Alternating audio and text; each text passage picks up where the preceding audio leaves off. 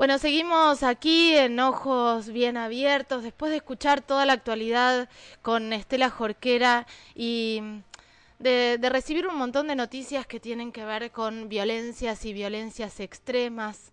Em, y hablamos de recorridos también em, atravesados por la violencia y te adelantaba un poquito la nota que vamos a hacer ahora. Ya estamos en comunicación telefónica con Ignacio Tranquilini, él es defensor oficial de Quilmes eh, y nos va a relatar un poco lo que está sucediendo porque hay una instancia judicial que se viene en un caso donde te lo decía, te lo mencionaba hace un rato, en un caso donde una mujer fue víctima de todo tipo de violencias desde muy chiquita eh, y hoy la justicia está viendo un recorte de, la historia. Es necesario hacer un recorrido más profundo, más, eh, sí, más profundo y más respetuoso, ¿no? De, de todos, los, todos los caminos y todas las, las violencias y las vulneraciones de derechos que en este caso esta mujer ha atravesado desde muy chiquitita. Nacho, buen día. Caro te saluda. ¿Qué tal, Caro? Buen día. ¿Cómo estás? Muy bien, gracias, gracias por atendernos. Desde acá lo que intentamos hacer es eh, poner sobre la mesa diferentes situaciones, diferentes historias, diferentes casos para permitirnos repensar y no quedarnos como con, con, el último pedacito de la historia de las personas, porque es imposible juzgar o mirar los hechos desde una perspectiva actual, digo, desde una, desde una situación, desde un recorte muy actual, cuando las historias hablan por sí solas, y este es el caso de tu, de, de la persona que estás defendiendo hoy, ¿no? Contanos un poco de qué se trata, qué, cuál es esta historia. Bien, sí, como, como, como vos adelantaste, esta es eh, la historia de Sabrina Brizuela. Ella, eh, empiezo por el final, este año fue, eh, hace dos meses, condenada a prisión perpetua por eh, haberle dado muerte a, al padre, Raúl Brizuela, en el año 2018. Eso, en esa instancia, fue un juicio por jurado, en el que ya se presentó un recurso de casación, hoy está en tratamiento de la casación de la provincia de Buenos Aires. Uh -huh. Se presentó también acompañando el recurso en la Defensoría del Pueblo y bueno, hoy estamos esperando la instancia para anular la, la condena. Sí. ¿Cómo es la historia de Sabrina Venezuela? Ella eh, de chica vivía con la madre, una familia padre-madre, con dos hermanos mayores, hasta los 10 años eh, vivían todos juntos. Ya arranca una historia de violencia eh, dada por el padre. El padre hacía fuerte violencia de género contra la madre, siempre se borrachaba y la, la golpeaba, no hacía a los hijos la madre llegó un día que ya cansada de esta situación se va, se escapa de la casa, se van a otro domicilio y Sabrina comienza a alternar y a vivir a la casa del padre, ya ellos se separaban. El padre seguía bebiendo, seguía con un consumo, consumo problemático importante y allí entre los 10 y los 12 años de Sabrina comenzó a abusarla, a violarla casi diariamente cada vez que se, se emborrachaba. Digamos que como que la, la tomó de, de mujer. Sí. Eh, estamos hablando del padre biológico de Sabrina que a los 10 años la violaba, o sea, estamos hablando es, de abuso sexual con acceso carnal, la violaba. Exacto, okay. Exactamente, sí, también la, la golpeaba de, de, distintas formas. Siempre en este contexto de, eh, de estar ebrio, o sea, de emborracharse. Sí. Eh, ella, bueno, ya llegado un momento, no, no, aguantó más, se va de esa casa, nunca hizo la, denuncia contra el padre, eh, también es muy fuerte, estamos hablando ya esto del año eh, 2000, ya hace un pico de años, en el que la situación y las posibilidades de asistencia del Estado y uno poder hacer este tipo de denuncias no, no, no, estaban, no estaban dadas. Vuelve a vivir con la madre, eh, esto lo marcó, episodios de violencia que vio en la temprana infancia y obviamente situaciones de abuso. Ella comienza, bueno, a vivir con la madre, empieza una situación en la que comienza a abusar de bebidas alcohólicas y pacientes, empieza a irse de la madre, pa, vuelve a dice lo del padre, vuelve a la casa materna, la echan cuando tenía contención, luego a los 17 años eh, conoce a su primera pareja, su luego se casa, tiene dos hijos, también esta pareja eh, replica problemas de, de, violencia que tenía el padre, la golpeaba, ella se va, vuelve a a lo del padre, tiene luego otra, otra pareja que conoce, que también revive situaciones de violencia, como que volvía siempre a estos Sí, patrones, a estos patrones, de violencias que lo vivió desde chiquitita. Sí, tal cual. Eh, es como, bueno, este, este, este es, algo que, que, se repite, que también es como que, bueno, es lo único que ella conoció. una posibilidad de poder salir. Ella nunca tuvo asistencia psicológica, nunca tuvo asistencia del Estado para poder salir de, este círculo. Luego él cae detenido, esta, esta última pareja, ella sus tres hijos los pierde, pues no los podía mantener, tenía contacto con, un, con la menor, entonces cinco años, quien ya cuidaba la, la madrina, y es allí que, bueno, tiene un novio, vuelve a vivir en la casa del padre, el padre seguía la situación siempre emborracharse, sí. Y eh, bueno, no tenía dónde vivir, va a vivir a lo del padre, la noche del 23 de julio del 2018, eh, el padre, también borracho como, estaba siempre, eh, le pide llevarla, la, que le ayude a acostarlo, porque estaba en, muy mal estado. En ese momento es que el padre intenta abusarle, intenta tocarle un pecho, le dice que quería abusar de ella, ella se niega y cuando se niega le dice, bueno, si no te dejas, te voy a hacer lo mismo que dice a vos a tu hija. Ahí es como que esto produce un desencadenamiento y ella actúa directamente, toma un cuchillo que había ahí en, en la mesita de luz y le asesta eh, siete puñaladas en el, en el cuello, actúa automáticamente. Sí. Luego ella queda en un estado como que no, no entiende lo que pasó, luego, bueno, sigue la situación, no le cuenta al novio, hace una compra y luego, ya pasado el rato, llama a la policía. En el juicio, esto es tal vez lo, más relevante que es, que es, lo que se plantea, eh, declararon tres psicólogas, una perito de la defensa, una psicóloga oficial de la sociedad policial y la psicóloga que la ve a ella hace más de cuatro años en el, en el penal, todas declararon que, eh, o sea, tiene una, Sabrina Brizuela una personalidad eh, muy marcada, muy vulnerable por esta situación que, tuvo en la temprana infancia, que siempre sufrió, nunca pudo salir de este círculo de violencia del padre y de los novios, y que obviamente sufrió una situación de, abuso, de abuso sexual. También, bueno, hubo otros testigos que declararon todo cómo era el padre, que avalaron estas, estas situaciones, y también analizó el caso del Ministerio de Género eh, de Nación, de Mujeres, Género y Diversidad de Nación. Hicieron una evaluación interdisciplinaria con distintos profesionales de toda la causa y también coincidieron que había un círculo de, violencia sexual y de todo tipo por parte del padre que genera que ella haya actuado de esta, de esta manera. Lo que plantean las psicólogas es que es actúa en lo que se llama pasaje al acto, por esta personalidad por esta personalidad vulnerable y ella por tener rasgos psicóticos, por todo esto que, le genera la infancia, en ese momento, con este disparador que, se genera por el padre decir voy a abusar a tu hija si no me dejas violar, es que ella directamente actúa. Ella nunca tuvo antecedentes de, violencia, eh, de querer darle muerte a nadie, es una, persona pacífica.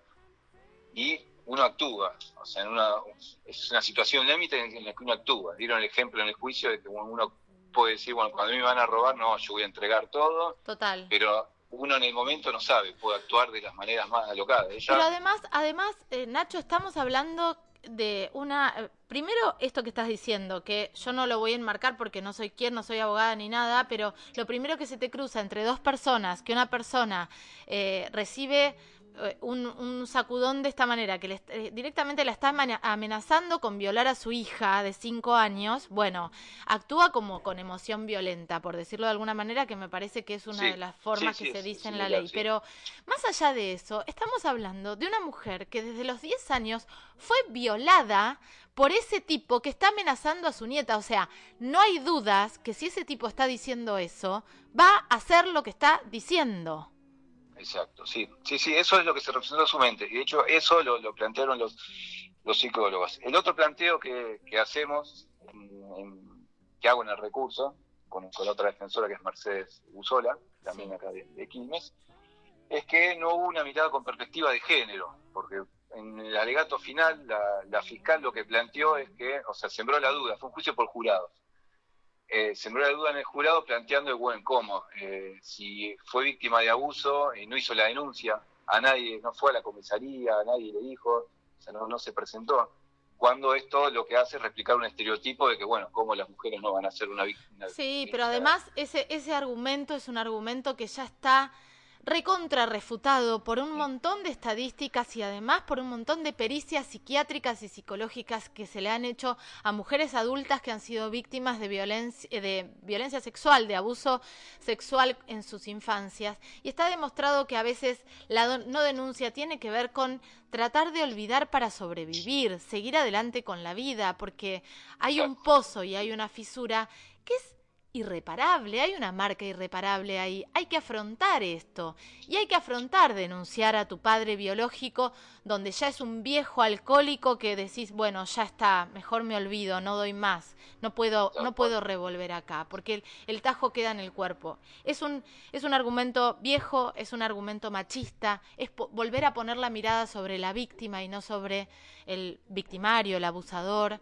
Eh, pero además lo triste acá es que la justicia está diciendo y están manipulando, porque, a ver, hay muchas aristas, Nacho, por eso hablo, hablo como todo mezclado, pero eh, al tener un juicio por jurado, hay, un, hay cierta, eh, cierto poder de manipulación frente a ese jurado. Recordemos que el juicio por jurado es somos personas común y corriente que nos llega una notificación y que vamos a ir a escuchar un juicio sin ser abogado, sin saber de, la, de leyes, sin nada, vamos a escuchar a las dos partes. Eh, el manto de duda tiene que ver y se apela al manto de duda porque estamos hablando de un juicio por jurados, donde tranquilamente al poner esta duda, decir cómo no denunció, va a haber gente que piensa así, hay que denunciar. Claro, si no fuiste violada es muy fácil decir que hay que denunciar, ¿no? Exactamente, sí. Y, la otra, el otro, la otra cuestión que se plantea es, bueno, cómo si la había violado de chica el padre, cómo ya de grande volvía a ir a la casa. Era también el otro, el otro estereotipo que, que se plantea y que no se admite la perspectiva de género cuando uno sabe que muchas veces no tiene recursos, que de hecho en el caso de Sabrina se daba, no tenía recursos para, para poder tener una vivienda, no tenía dónde vivir ella y el único a lo que podía acudir era, bueno, vivía lo del padre. Tremendo, porque además había sido víctima después, digo, habría, había replicado este, esta, estos vínculos eh, violentos con, con, las otras parejas. Eh, tengo una pregunta, Nacho. Eh, ¿Sabrina también tuvo en algún momento alguna relación con, con las adicciones? Sí, sí, sí, totalmente. De hecho, ese fue un factor clave. Ella comienza por esta estructura de personalidad que tiene, que es necesita descargar de algún momento o compensarse, porque ella con la estructura psicótica no, no estaba descompensada, se compensaba con eh, el consumo de bebidas alcohólicas o se compensaba con el consumo de estupefacientes. Eh, uno cuando es psicótico se normalmente se compensa eh, con un tratamiento, algo que haga bueno que uno esté en el eje, que no, que no tenga desbordes. Ella jamás tuvo acceso a, ninguna, a ningún tratamiento entonces, la manera de, olvidar estos, de reprimir estos recuerdos y un poco estar más tranquila es eh, el abuso de, sustancias. Sí, que además no, las, no, no es necesario ni siquiera justificar, digo, hay un recorrido, eh, hay personas adictas todo el tiempo, digo, con consumos problemáticos, como, como ahora se dice, no se dice adicciones, eh, con consumos problemáticos, y eso también eh, eh, muestra una vulnerabilidad de ella. ¿Cómo está la situación judicial hoy? Porque eh, el juicio, en el juicio por jurado se la condena.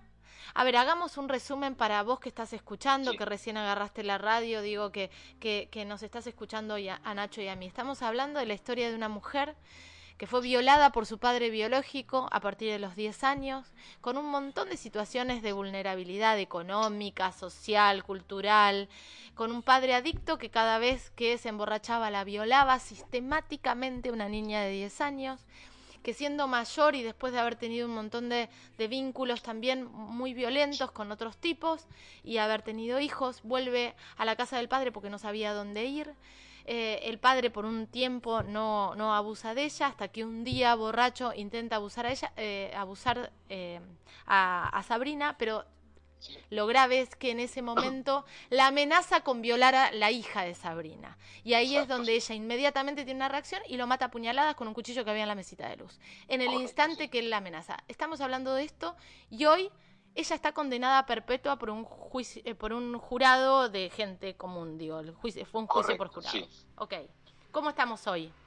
Sí, hoy eh, presenté un recurso de casación, o sea, hoy está estudio de eh, la sala primera de casación, del Tribunal de Casación de la provincia de Buenos Aires, eh, planteos fueron dos. Uno, cuando hay juicio por jurado, si bien el jurado no explica, o sea, sí hay un motivo para recurrir, que es cuando, o sea, para que se anule la sentencia, que es cuando la prueba era evidente de que era una solución y pese a eso fue, fue condenada. Es lo que plantea en este caso. Teníamos tres psicólogas que declararon que ella en el momento no comprendía lo que hacía, que fue una reacción automática que era compatible con, con su personalidad, no es que de un día para otro se le ocurrió matar al padre, o sea, fue una reacción eh, automática de vida, por esta historia de vida y por lo grave de esta, de, esta situación. Y ella revivir el momento que había sido abusada y revivir que le pase a eso a la hija fue tremendo. Por supuesto, pero además esto que estabas diciendo, que lo dijeron las, las psicólogas que intervinieron, eh, que, que, tiene eh, esta cosa del pasaje al acto inmediato, que, que, las personas que no tenemos una base psicótica no la, no la tenemos a mano, por decirlo de alguna manera. Sí, y, el otro motivo es que se juzgó sin perspectiva de género, o sea, no fue uno, el jurado cuando va, cuando se junta a deliberar, recibe lo que se llama instrucciones, instrucciones sobre cómo evaluar la prueba, cómo evaluar a los peritos, los principios que, el principio de inocencia, el principio de la duda, y distintas cuestiones que se le hace sobre el jurado. En este caso no se le hizo saber toda esta perspectiva de género y los compromisos internacionales que tiene nuestro país y también la capacitación en poder juzgar sin eh, libre de cualquier estereotipo. En este caso, la Fiscalía planteó estos estereotipos de cómo no hizo la denuncia a los 12 años de que el padre la violaba y cómo volvía ya de grande a vivir con el padre que la había usado de chica. Como, y, tomando esto como fundamento de que estaba mintiendo, que era todo inventado, que estaba todo armado, que así lo planteó la fiscal, que estaba todo armado, que era un circo, un teatro que armó para justificarse y matar al padre. Eh, eso, o sea, esta perspectiva de género que no se tuvo, es también otro de los motivos que planteo para que casación anule el juicio y se, haga un nuevo juicio. Ajá, perfecto. Se está planteando la nulidad del juicio.